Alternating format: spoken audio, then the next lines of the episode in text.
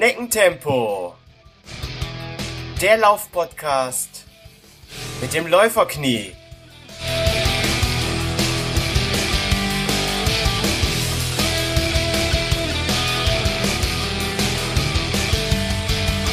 Hallo und herzlich willkommen zu Schneckentempo, dem Laufpodcast mit dem Läuferknie Folge 19.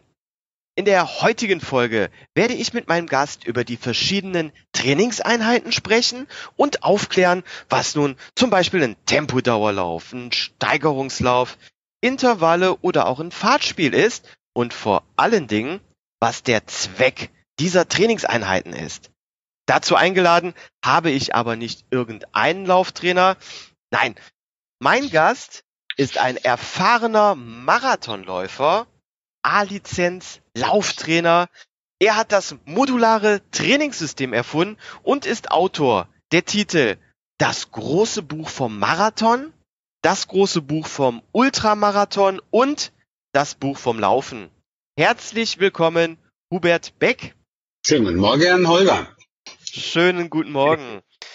Ähm, schön, dass du da bist, Hubert. Ich habe dich ja heute in den Podcast eingeladen, damit du mir und den Hörer einmal die verschiedenen Lauftrainingseinheiten erklärst und wofür sie gut sind. Bevor wir allerdings damit jetzt beginnen, müssen wir auch mal ganz kurz über deine Laufkarriere sprechen. Du hast ja, ja, ich glaube, circa 20 Marathons schon unter drei Stunden absolviert und nimmst an zwei bis drei Ultraläufen pro Jahr teil. Was waren denn für dich rückblickend deine ganz persönlichen Laufhöhepunkte? Das ist äh, relativ schwierig zu sagen. Ich glaube über 20 Jahre und äh, bin jetzt kein Rekordläufer oder Olympiasieger, dass man sagen kann, das war mein Höhepunkt oder mein wichtigster Lauf.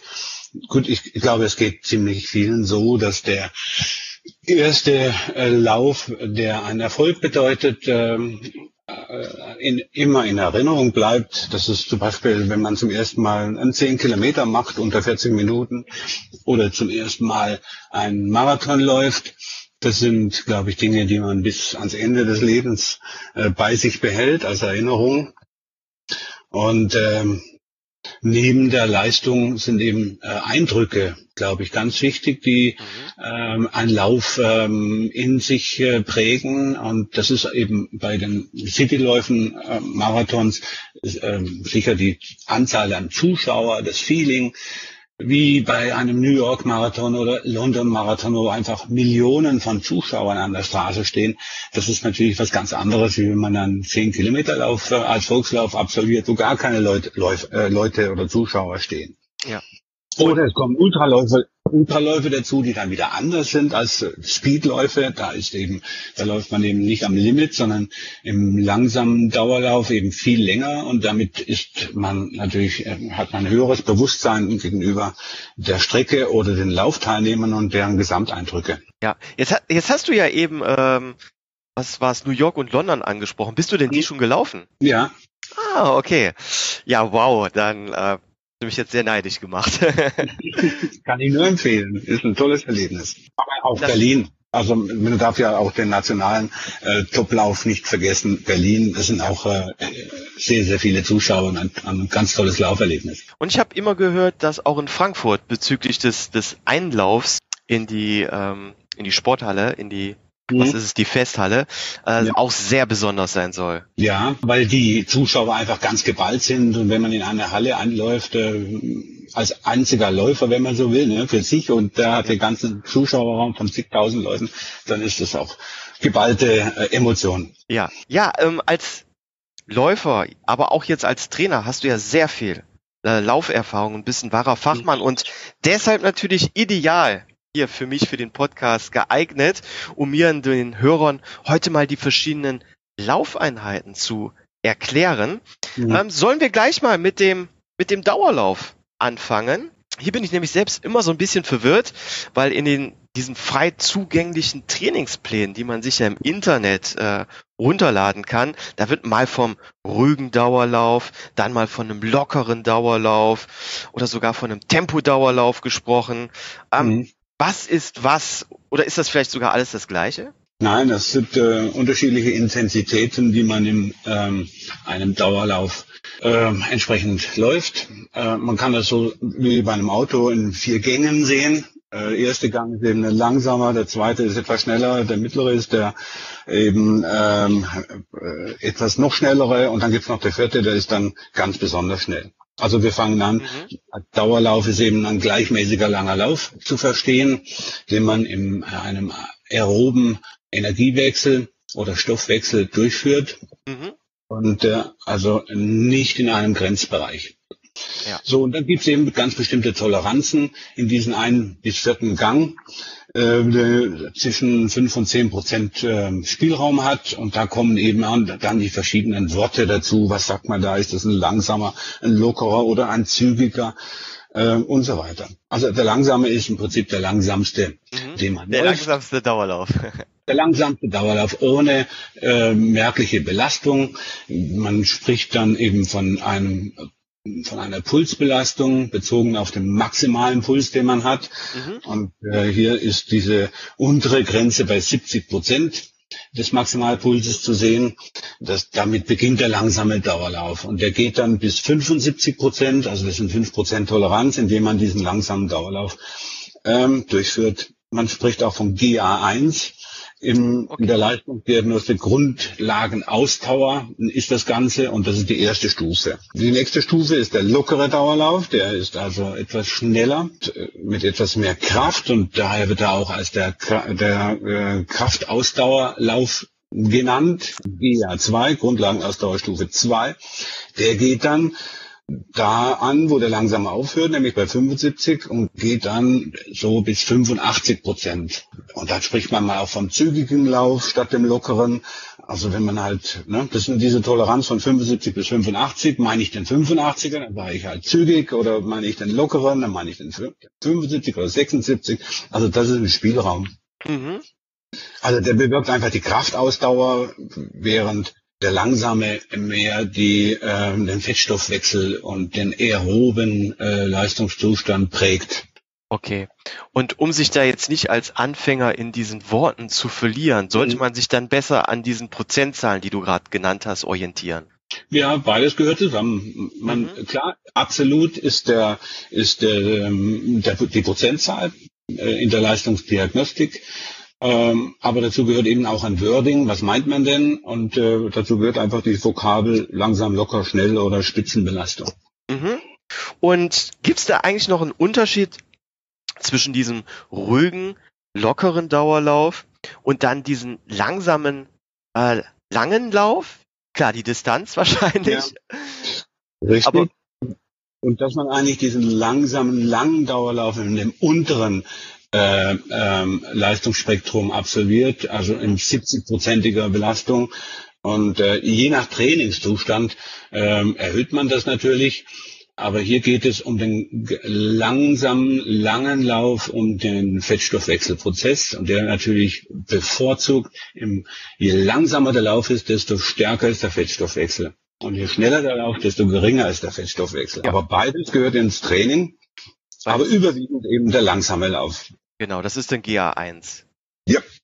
Und ähm, was sind dann äh, diese Tempodauerläufe oder was trainiert mhm. man damit? Was verbessert man damit? Zunächst einmal ähm, die äh, Sauerstoffaufnahme, dann die, die Herzvergrößerung, der gesamte äh, Stoffwechsel und die Wettkampfhärte. Also das schnelle Laufen. Wenn man schneller werden will, muss man schnell laufen. Aber natürlich nicht nur schnelle Läufe, sondern das ist im Prinzip äh, eher die Ausnahme. Vielleicht beim 30 Prozent Anteil äh, des Gesamtumfangs liegt in den schnellen Lauf. Also einfach die, die Erholungsphase benötigt viel längere Zeit, um sich von der Beanspruchung zu erholen. Und mit dem langsamen Lauf schafft man die ganze Grundlage und mit dem schnellen Lauf schafft man die Schnelligkeit. Mhm. Und ich glaube auch gute Brücke, hier können wir direkt schon anschließen bezüglich Schnelligkeit. Intervalle. Mhm. Was ist das genau? Und vor allen Dingen, wie macht man sie richtig?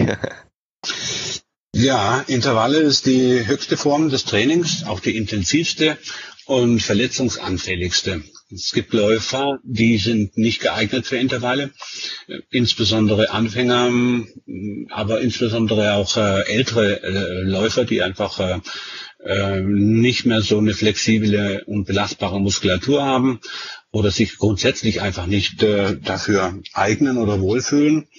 Ähm, die Intervalle bringen in einem sehr kurzen ähm, Trainingszeit äh, sehr hohe äh, Fortschritte in der Schnelligkeit, in der äh, Vergrößerung des Herzens, der maximalen Sauerstoffaufnahmefähigkeit. Und ähm, es beinhaltet eben einen sehr hohen Reiz an die Muskulatur durch kurze, schnelle Läufe und die dann gekoppelt sind mit einer Entlastung, also einer Pause, mhm. ähm, die in der Regel zwei, drei Minuten ist. Oder anders gesagt, bis der Puls abklingt auf ähm, circa 75 Prozent oder 110. Und dann beginnt man mit einem neuen Intervall. Man spricht auch von einer Achterbahnfahren des äh, Kreislaufes. Und diese, diese Stimulation bewirkt eben eine Anpassung des Herz-Kreislaufes und, äh, und stärkt den ganzen Kreislauf und die Leistungsfähigkeit. Vor allen Dingen durch diese Ruhephase, die entsteht, die aber keine lohnende, also keine vollständige Ruhepause ist, sondern nur eine bedingte Ruhepause und dann wieder die neue Belastung kommt. Und diese, mhm. diese Frequenzen, die, äh, auf die reagiert der Körper mit einer Anpassung. Und damit erhält man einfach Kraftausdauer. Man erhöht die Grundschnelligkeit damit. Natürlich auch das Muskelwachstum. Das Herzvolumen wird vergrößert dadurch. Und vor allem Dingen die Sauerstoffaufnahmefähigkeit wird vergrößert. Mhm. Weil im gesamten Training geht es eigentlich um diesen genauen Punkt Aufnahme der Sauerstofffähigkeit. Äh, das heißt, einen, maximalen Anteil zu vergrößern an Sauerstoff, den das Blut binden kann ähm, zum Stoffwechsel. Und, äh, und äh, das ist äh, im Prinzip des Trainingsprinzips. Und man kann also nicht schneller werden, ohne dass man mehr Sauerstoff im Blut binden kann zur Energieübertragung. Da habe ich jetzt noch eine, eine Frage zu. Du sagtest gerade, dass man in den Ruhepausen den Puls wieder runterfallen fallen lässt bis auf 75 äh, Prozent. Das ist ja dann dieser Höchstwert des, des GA1 wieder. Ja, richtig. Ähm, wie sieht es dann in den Belastungsphasen ähm, aus? Gehe ich da mhm. wirklich bis an 100 Prozent oder nur ja. 80, 90? In, in der Regel hängt es davon ab, welche Intervalle man führt. Äh, es gibt eben kleinere, ähm, zum Beispiel 400 Meter, 800 Meter, 1000 Meter, 2000 Meter, 5000 Meter Intervalle und die werden dann in unterschiedlicher Intensität gelaufen, so dass man die Anzahl an Wiederholungen gleichmäßig laufen kann. Mhm. Wenn ich jetzt 1000 Meter nehme als repräsentatives Beispiel, dann nehme ich dafür die 10 Kilometer äh, Renntempozeit und die versuche ich dort ähm, einzuhalten. Mhm. Also und je weiter man natürlich äh, in der Geschwindigkeit kommt oder in der Leistungszunahme, desto schneller werden diese Zeiten.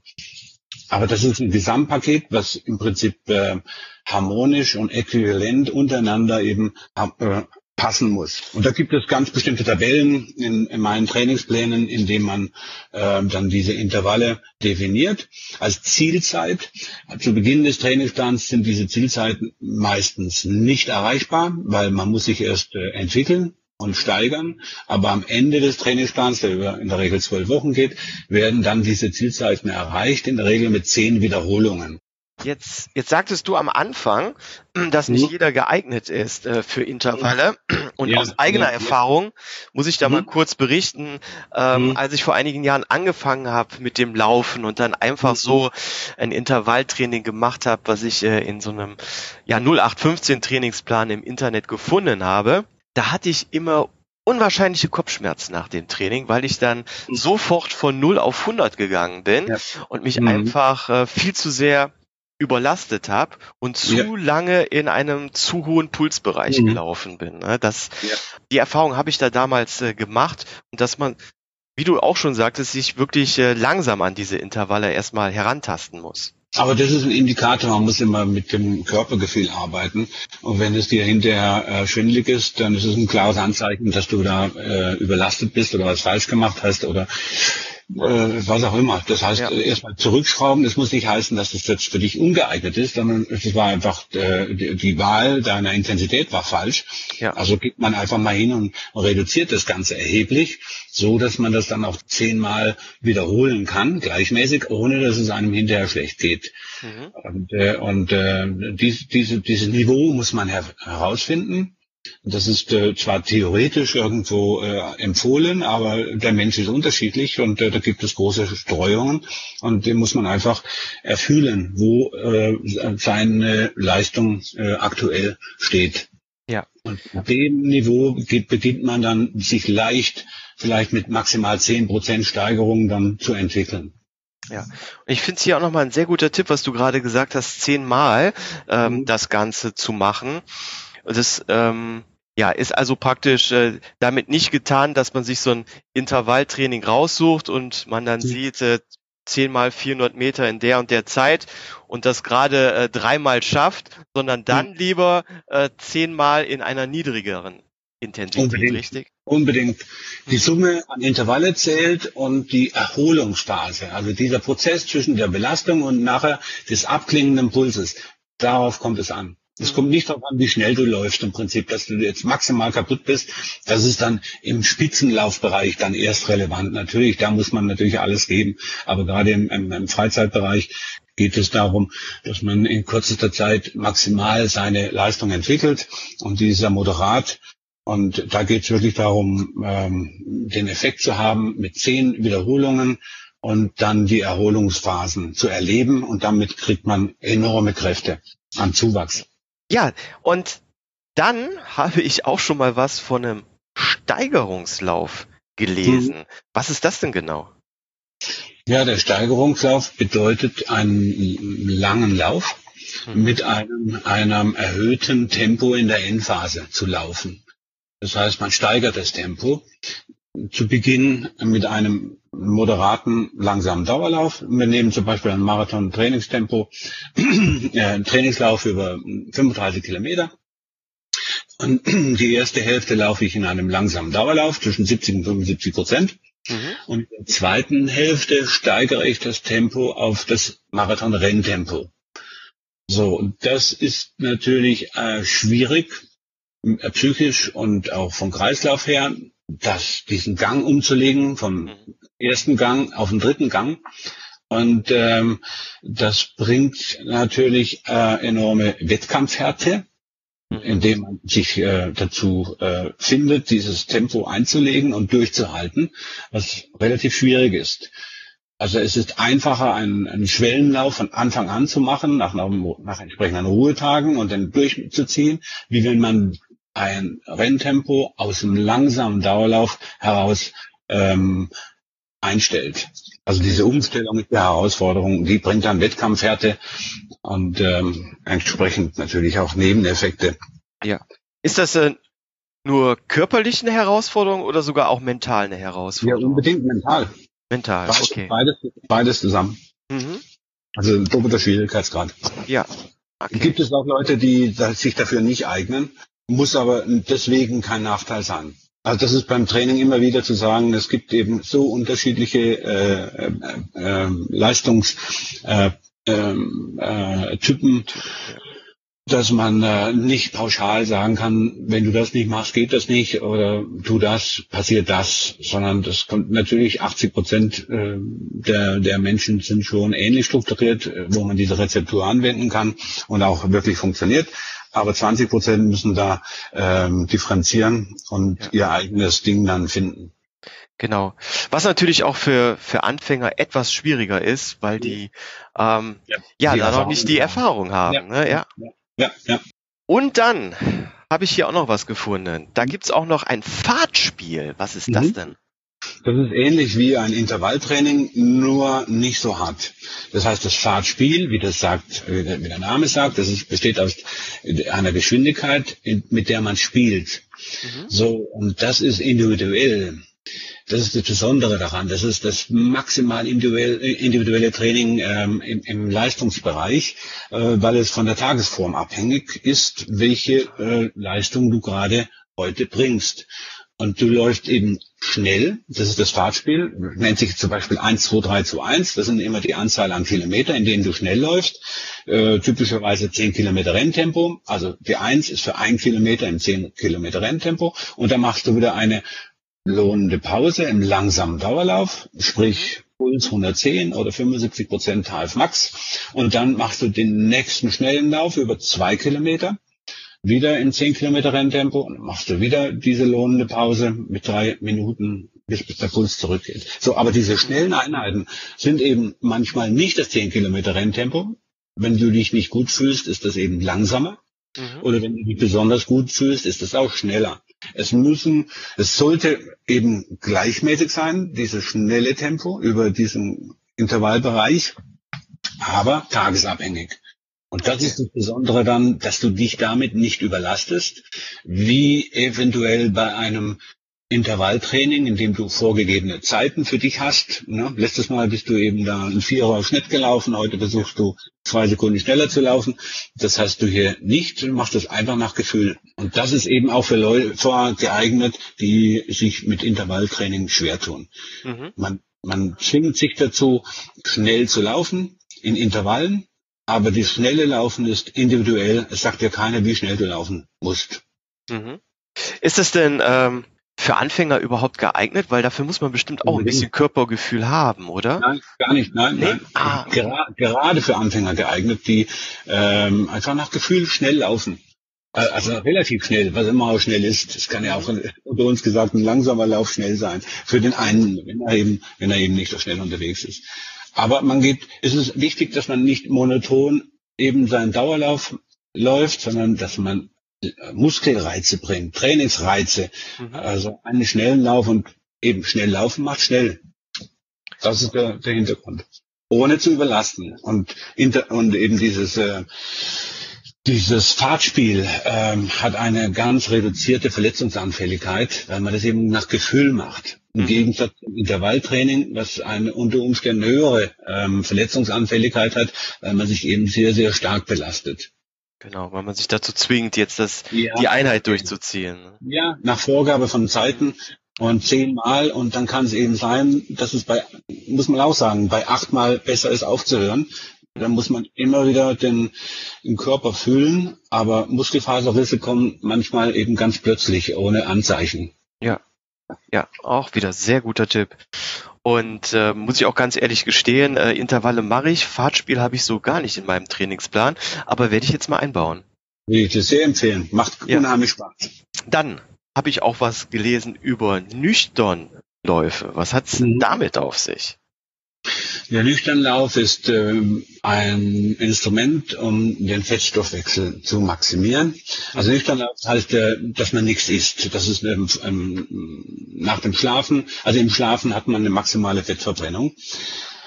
Und äh, der ganze äh, Stoffwechsel ist im Schlaf dann eben auch Fettstoffwechsel. Wenn man dann nach dem Schlafen ohne Frühstück läuft, ist man in diesem Modus Fettstoffwechsel.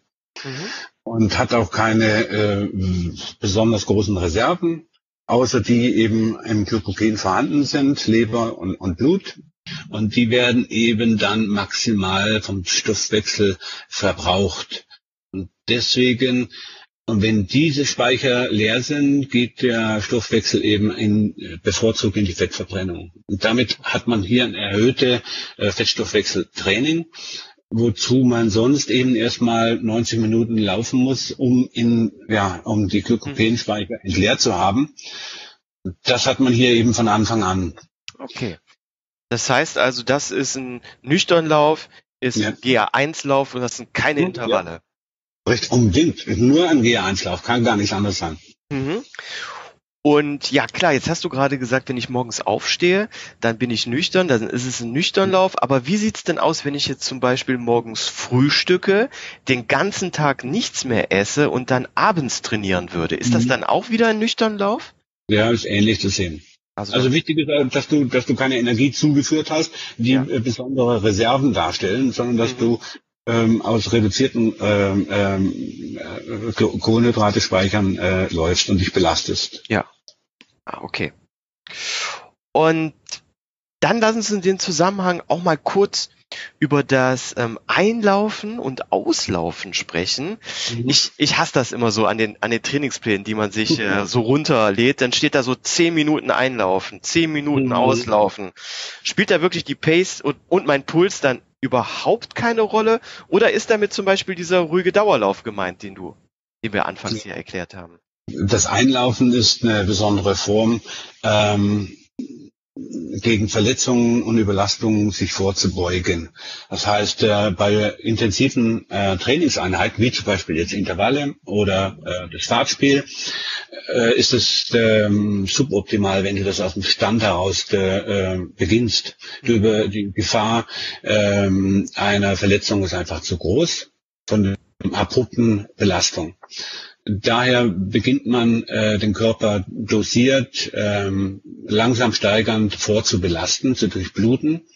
Und damit ist das Einlaufen gemeint. Äh, zehn Minuten heißt ähm, im Schnitt äh, ein Fünfer-Pace, langsamer Dauerlauf, ähm, zwei Kilometer. Mhm. Der beginnt erstmal mit dem langsamen Dauerlauf, ähm, drei, vier Minuten und dann steigerst du die Geschwindigkeit ähm, auf einen lockeren Dauerlauf und danach machst du Steigerungsläufe im 100-Meter-Bereich, idealerweise drei bis fünf Wiederholungen, so dass du also wirklich ins Schwitzen kommst. Das heißt, ein, ein Einlaufen muss eigentlich einen Schwitzeffekt haben, ein leichter. Darüber hinaus macht leichtes Lauf-ABC. Das heißt ähm, Kniehebellauf, Anfersen, Seitwärtslauf. Ähm, und ähm, Oberkörperbewegungen, Arme rudern und ähnliches, so dass der ganze Körper geschmeidig ist und durchblutet ist. Also du hast dann eine Ganzkörpervorbelastung, so dass du aus dem Zustand heraus dich dann belasten kannst. Und das reduziert die Verletzungsanfälligkeit. Boah, das ist äh, auch wieder ein Wahnsinnstipp, weil dann habe ich das bis jetzt immer falsch gemacht. Ich bin so, ich bin erstmal so ein paar Meter immer gegangen. Dann mhm. habe ich einfach dann zehn Minuten lockerer äh, Dauerlauf gemacht und äh, mhm. habe dann mein Training durchgezogen und so Sachen wie mhm. Lauf-ABC oder so habe ich erst mhm. im Nachhinein, nach der Einheit gemacht. Mhm. Kann man also alles ins Einlaufen mit einbauen. Unbedingt, ja. Also insbesondere eben bei intensiven äh, Trainingseinheiten. Ja. Wenn du einen langsamen Dauerlauf machst, brauchst du eigentlich das Einlaufen so nicht, weil du dich ja nicht überlastest. Ja. Aber es gibt Menschen, die, die sind unterschiedlich, die äh, sind etwas schwerfälliger und dann ist es einfach natürlich von Vorteil, wenn man sich äh, im, äh, vorher auflockert und, äh, und beweglich macht. Also es kann nur äh, helfen, in jedem Falle. Und ähm, im langsamen Dauerlauf ist es bei äh, nicht unbedingt notwendig. Aber auf jeden Fall bei, bei, bei harten Trainingseinheiten. Ja. Und bei Wettkämpfen ohnehin. Ne? Es sind ja harte Einheiten. Ja. Und beim Auslaufen dann? Mhm. Genau das Gleiche. Ähm, das Auslaufen mehr oder weniger ist eben nach harten Einheiten ähm, das äh, Herunterkommen vom Puls und dass man nicht einfach mitten nach dem äh, Intervall sich wieder ins Auto setzt und, und dann losfährt, dass man wieder zur Ruhe kommt, psychisch und physisch. Um, und dann kommt auch noch Stretching, leichte Stretching-Übungen dazu, wobei das äh, eigentliche Stretching dann ein, zwei Stunden später gemacht wird. Ja, das ist auch äh, sehr interessant. Äh, Stretching, da gibt's ja auch sehr viele Meinungen drüber, aber ich mhm. glaube, wir sind uns auf jeden Fall einig, Stretching ähm, nicht vor dem Lauf, sondern nach dem Lauf. Mhm. Und wie du eben schon gesagt hast, das eigentliche Stretching kommt ja dann ein, zwei Stunden erst nach dem Lauf. Warum ist es so? Ja, das hängt mit der äh, Spannung der Muskulatur zusammen. Genauso wie man es vor dem Lauf macht, äh, weil es einfach die, die, die Sehnen dehnt und Muskulatur dehnt. Und du brauchst aber Kontraktion äh, für einen vernünftigen Lauf. Mhm. Ähm, von daher ist das Stretching vor dem Lauf äh, im, größeren Umfang kontraproduktiv. So, und im Nachlauf bist du eben eben wieder unter Spannung und hoher Durchblutung, so dass du erstmal in den Normalzustand übergehst. Äh, und dazu brauchst du ein, zwei Stunden Zeit. Und dann ausgiebig, langsames, statisches Stretchen. Ähm, es hilft eben ähm, die Muskulatur ähm, entsprechend ähm, zu regenerieren, ähm, zu dehnen und zu entspannen und verhindert damit äh, Verletzungsanfälligkeiten durch ähm, entsprechende Verspannungen oder Zerrungen äh, mhm. oder ähnliches. Ja, und jetzt habe ich noch eine Frage äh, zu deinem Trainingssystem, weil mhm. du hast ja das modulare Trainingssystem ins Leben gerufen. Magst mhm. du mir und den Hörer mal kurz erklären, was das genau ist und wie weit sich das von anderen Trainingssystemen unterscheidet? Ja, kurz ist schwierig, weil es ist der Inhalt meiner, meiner Bücher. Im Prinzip, äh, ich habe äh, versucht, ähm, das Training ähm, zu analysieren, äh, auf welche Faktoren es ankommt, um im Training Erfolg zu haben. Und habe dann festgestellt, also im Nachhinein, dass es für mich so 19 Elemente sind, die sich äh, gegenseitig beeinflussen, die den Erfolg eines Trainings, eines Ausdauertrainings dann beeinflussen. Und die habe ich dann äh, definiert und daraus ein Buch geschrieben, einfach in dem die ganzen äh, Modulare erklärt werden. Mhm. Also nicht nur diesen Trainingsplan, das ist nur eines von diesen 19, sondern es geht eigentlich los mit, ähm, mit, den, mit den Basics, das ist die Motivation und Zielsetzung. Also wenn ich äh, nicht klar äh, weiß, warum ich etwas, warum ich dieses Training machen will, sprechen wir von einem Marathon, das geht über zwölf Wochen, dann muss ich von Anfang Motivationsbausteine haben. Ich sage mindestens drei Gründe, auch nachher im Lauf, warum ich das mache. Warum ich jetzt in meiner Freizeit da rausgehe, während ich doch in den Biergarten gehen kann mhm. oder was auch immer. Ne? Also die Motivation ist eine Basis und dann die Zielsetzung, die man äh, mit entsprechenden Zwischenzielen definiert, hat man Leistungserfolge und bekommt Spaß und ganz wichtig auch die Zeiteinteilung. Man muss also, sage ich mal, eins bis 1,5 Stunden am Tag Zeit nehmen in der Freizeit und reservieren, damit der Trainingsplan eingehalten werden kann. Und das muss man sich einfach von vornherein klar werden. Was mache ich? Also in der Regel ist es ganz einfach. Man verzichtet auf äh, Fernsehzeit, die in der Regel bei vier Stunden pro Person liegt. Und äh, da fehlt einem nichts. Und die Zeit stellt man einfach zur Verfügung ähm, für das Training. Ja. Und dann da ist natürlich dann die Bestimmung der aktuellen Leistungsfähigkeit äh, am Anfang ganz wichtig, dass man überhaupt mal feststellt, wo stehe ich denn? Also idealerweise macht man erstmal einen Ein-Stunden-Lauf im Dauerlauf, dass man das schafft, 60 Minuten zu laufen. Dann geht man in, in 10 Kilometer Volkslauf, dann hat man eine Zeit und von dieser Zeit aus kann man dann äquivalent äh, sich äh, Trainingspläne aussuchen, die zu diesem Leistungsstand auch passen. Ja. Das ist dann das Modul Trainingsplan, Auswahl, Äquivalenz. Dann muss man natürlich den entsprechenden Laufumfang irgendwo bringen, gegenüber dem Wettkampf, den man bringen will, der in der Regel doppelt so viel ist äh, im Umfang pro Woche, wie ähm, der Lauf ist. Also beim Marathon sind es halt dann üblicherweise 80 Kilometer Trainingsumfang oder 60, je nach Leistungsumfang. Und dann die Intensität, dass man äh, die abwechselnd nicht monoton läuft, sondern in unterschiedlichen äh, Intensitäten, sprich unser Intervall oder unter unser Fahrtspiel einbaut oder GR2. So, das ist schon mal die Basis. Und dann geht es weiter über das pulskontrollierte Training, dass man eben dosiert läuft, sich nicht zu stark belastet und vor allen Dingen nicht unterlastet. Und dann gehört die Ausrüstung dazu. Die Laufschuhe sind die Basis, dass man hier ähm, sich vernünftige Laufschuhe holt, ähm, weil schlechte Laufschuhe führen einfach zu Verletzungen mhm. und damit äh, zu keinem Erfolg im Training. Dann, wie wir vorher schon gesagt haben, das maximale Sauerstoffaufnahmefähigkeit ist das Herz des ganzen Trainings, dass man darauf achtet, eben intensive Läufe auch gelegentlich zu machen.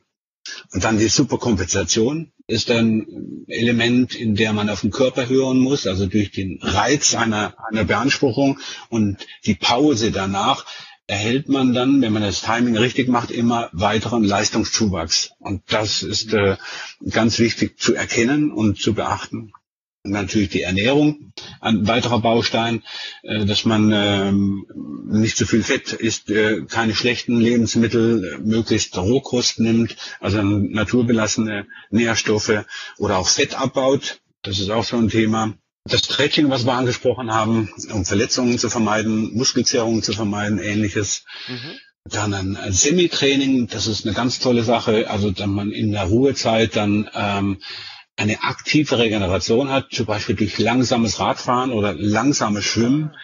Das bringt also enorme äh, Ausdauerfähigkeit und Spaß durch eine ganz andere äh, Muskelreiz, die zur Entspannung führt. Da muss ich mal kurz einhaken, das finde ich jetzt Ja. auch sehr interessant. Also es ist nicht nur, ähm, dass es ein re regenerativer Effekt ist, ich verbessere sogar auch noch meine Ausdauer mit diesen Ja. äh, Einheiten. Ah, Unbedingt, genau. Du hast ja einen, einen, einen Stoffwechsel in, der, in dem Bereich, in langsamer Belastungssequenz. Mhm. Und äh, das erhöht deine Leistungsfähigkeit im aeroben Bereich. Mhm. Und es beansprucht eine andere Muskulatur als deine Laufmuskulatur, was einen Ganzkörper-Feeling-Effekt bringt. Mhm. Und auch psychisch ist es äh, eine äh, enorme mh, Entlastung durch einen anderen Reiz, durch ein anderes Erlebnis im Sportbereich. Alles zusammen harmoniert wunderbar und bringt also nicht nur Entspannung, sondern auch noch Leistungssteigerung, ohne dass du dich belastest. Finde ich auch wieder sehr interessant, weil ich kenne auch andere Läufer, die sagen dann, ja, ich setze mich jetzt heute Abend nicht mehr aufs Ergometer und, und fahre Mhm. noch 30 Minuten so langsam locker. Ich fühle mich äh, müde, ähm, weil das bringt mir ja dann eh nichts. Aber es ist ja genau andersrum dann in Wirklichkeit. Ja, genau. Entschuldigung, ich wollte dich nicht unterbrechen. Ja, es kommen noch ein paar Elemente, sind Ja. äh, handgleich. Es ähm, kommt dann noch das Krafttraining hinzu, indem man natürlich seine Athletik äh, stark verbessert. Und das ist ein Klassiker, ist das Lauf-ABC. Ähm, eines der Intensivkrafttrainings, äh, die einfach ganz körperbezogen sind, mit Schwerpunkt auf die Körpermitte. Weil das Laufen, äh, das wirkliche Laufen, das findet aus ähm, dem Becken heraus statt. Also man hebt nicht die Beine äh, und, und schiebt die nach vorne, sondern das Ganze ist eine Bewegung aus dem Becken heraus und da kommt die ganze Kraft aus der Körpermitte und das kann man eben mit diesem Lauf-ABC ganz enorm steigern und damit kommt man zu äh, höheren Gesamtkörperstabilität und aber auch zu schnelleren Laufzeiten. ja, auch mal kurz nachfragen. Ist für dich äh, das Lauf-ABC immer direkt mit einer Laufeinheit oder nach einer Laufeinheit verbunden oder kann man das auch mal an einem lauffreien Tag einschieben? Also wenn man es, es kommt auf den Umfang an. Wir haben vorher gehabt, beim Einlaufen kann man das kurz einbauen, in wohl ein, zwei Minuten, einfach nur bestimmte äh, Körperteile äh, Teile herausnehmen. Äh, aber das eigentliche Lauf-ABC geht äh, ungefähr eine halbe Stunde. Und äh, ich empfehle das immer an einem Ruhetag zu machen Mhm. und nur das Lauf-ABC als Krafttraining zu, zu nutzen. Ja. Äh, äh, Das erhöht auch erheblich den Laufstil, weil man einfach viel mehr Ganzkörperkraft hat Mhm. und das bewirkt ähm, eine, eine viel bessere Athletik. So, dann aber Körperfettreduzierung ist ein Element. Äh, das Gewicht äh, geht natürlich sofort auf die Laufzeit ein. Mhm. Und äh, mit äh, Körperfett, das braucht man ja nicht in, über, in, in einem mehr als notwendigen Maße. Und äh, viele haben eben da eben die Wohlstandskrise, indem man eben etwas mehr Körperfett als notwendig hat. Und ich sage ein Beispiel, ein Kilogramm Gewicht äh, beeinflusst die Marathonzeit um zwei Minuten. Und die Halbmarathon eben um die Hälfte, eine Minute und im 10 Kilometer Lauf um 30 Sekunden. Also so kann man schon seine Zeit äh, verbessern, indem man einfach etwas abnimmt. Also Körperfett ist äh, ein Thema, gerade wenn man ja dann äh, zu bestimmten Zielzeiten kommt und da nur noch ein paar Minuten fehlen, ne, da macht sich das dann deutlich bemerkbar, dass man daran arbeitet, ist eine Stellschraube, an Ja. der man arbeiten kann. Aber Ja. viele, viele ist das ja auch ein Motivationsfaktor zu laufen oder Marathon zu laufen, um einfach abzunehmen. Natürlich ganz klarer äh, Effekt, dass man durch die durch den Kalorienverbrauch der in der Regel bei 800 Kilo, äh, Kilokalorien pro Stunde im Training ist, dass man hier ganz viel ähm, bewirken kann in der Körperformgebung. Ja, ich fühle mich bei dem Modul absolut angesprochen. Also so äh, zwei, drei Kilo ähm, könnte ich auch noch gut verlieren. Oder man kann mehr essen und mehr genießen, wenn man läuft. Weil Genau. man ja die 800 Kilokalorien verbraucht hat. Die kann man sich ja dann genehmigen, wenn man will. Ja, ja, das So. ist der Vorteil von vielen Das Laufen. ist dann. individuell zu sehen, ja. Je nach Hunger und Typ. So, dann haben wir die Leistungserfassung. Das ist ein wichtiger äh, Motivationsfaktor, indem ich Tagebuch führe, was bin ich heute gelaufen, welche Strecke. Und man sollte einige Strecken dabei haben, die man ständig wiederholt, um ein reproduzierbares Ergebnis zu haben. Also wenn ich jetzt eine flache Strecke habe über eine Stunde Laufzeit, äh, dann mache ich mir einen Markierungspunkt an der, Wen an der Wendestrecke, also an der Hälfte. Mhm. Und in zunehmenden äh, Leistungsverbesserungen werde ich natürlich diese Markierung überschreiten, weil ich ja immer schneller werde. Ah, okay, Und ja. das motiviert natürlich unheimlich, wenn man sieht, okay, ich bin jetzt in einer Stunde nicht acht Kilometer gelaufen, sondern zehn oder elf oder zwölf Kilometer. Mhm. okay. Das sieht man in der, oder die Intervalle, welche Zeiten bin ich jetzt da auf 1000 Meter gelaufen, zehnmal. Und, äh, und dann sieht man vier, äh, zwei Wochen später, ich bin schon zwei, drei Sekunden schneller geworden. Und das ist äh, enorme Motivation, die man dann äh, faktisch vor sich sieht in einem Zettel. Und mhm. das ist Leistungserfassung. Ja, und dann bleibt nur noch die Durchführung des Trainings und so wie wir vorher schon gesprochen haben, dass man äh, möglichst äh, unterschiedliche ähm, äh, Geschwindigkeitsstufen führt. Das ist eben das Grundausdauertraining im GR1-Bereich, was man circa im Langstreckenlauf zu 60 Prozent des ganzen Trainingsumfanges durchführt. Das sind langsame Läufe. Und dazu kommen eben äh, GR2-Läufe im Kraftausdauerbereich. Das sind in der Regel um die 30 Prozent des Umfanges. Und es kommen wenige Spitzeneinheiten wie Intervalle oder Renntempos oder ähnliche im, im 10% Umfang. So, das alles beeinflusst im Prinzip das Gesamttrainingsergebnis und führen, wenn man das richtig und harmonisch und auf sich abgestimmt, dosiert durchführt, zu einem in kürzester Zeit maximalen Trainingserfolg. Das ist das modulare ja. Trainingssystem. Ja. Und jetzt habe ich äh, gelesen, ja. also ich bin, ich bin aktuell ja ähm, vier Halbmarathons bis jetzt gelaufen und ich überlege mhm. in Zukunft nächstes Jahr ähm, den ersten Marathon zu machen und mir wurde geraten, mir dafür Zeit zu nehmen, so circa mhm. zwölf Monate. Mhm. Du hast aber eine andere Sichtweise, oder? Nach deinem Trainingssystem ja. wäre der Marathon ja. auch nach drei Monaten drin. Ist das richtig? Ja, natürlich. Was leuchten du auf dem auf Halbmarathon momentan? ja, ich bin ja im Schneckentempo unterwegs. Mhm. Der Name des Podcasts ist Programm und bei mir mhm. sind es äh, zwei Stunden zwanzig.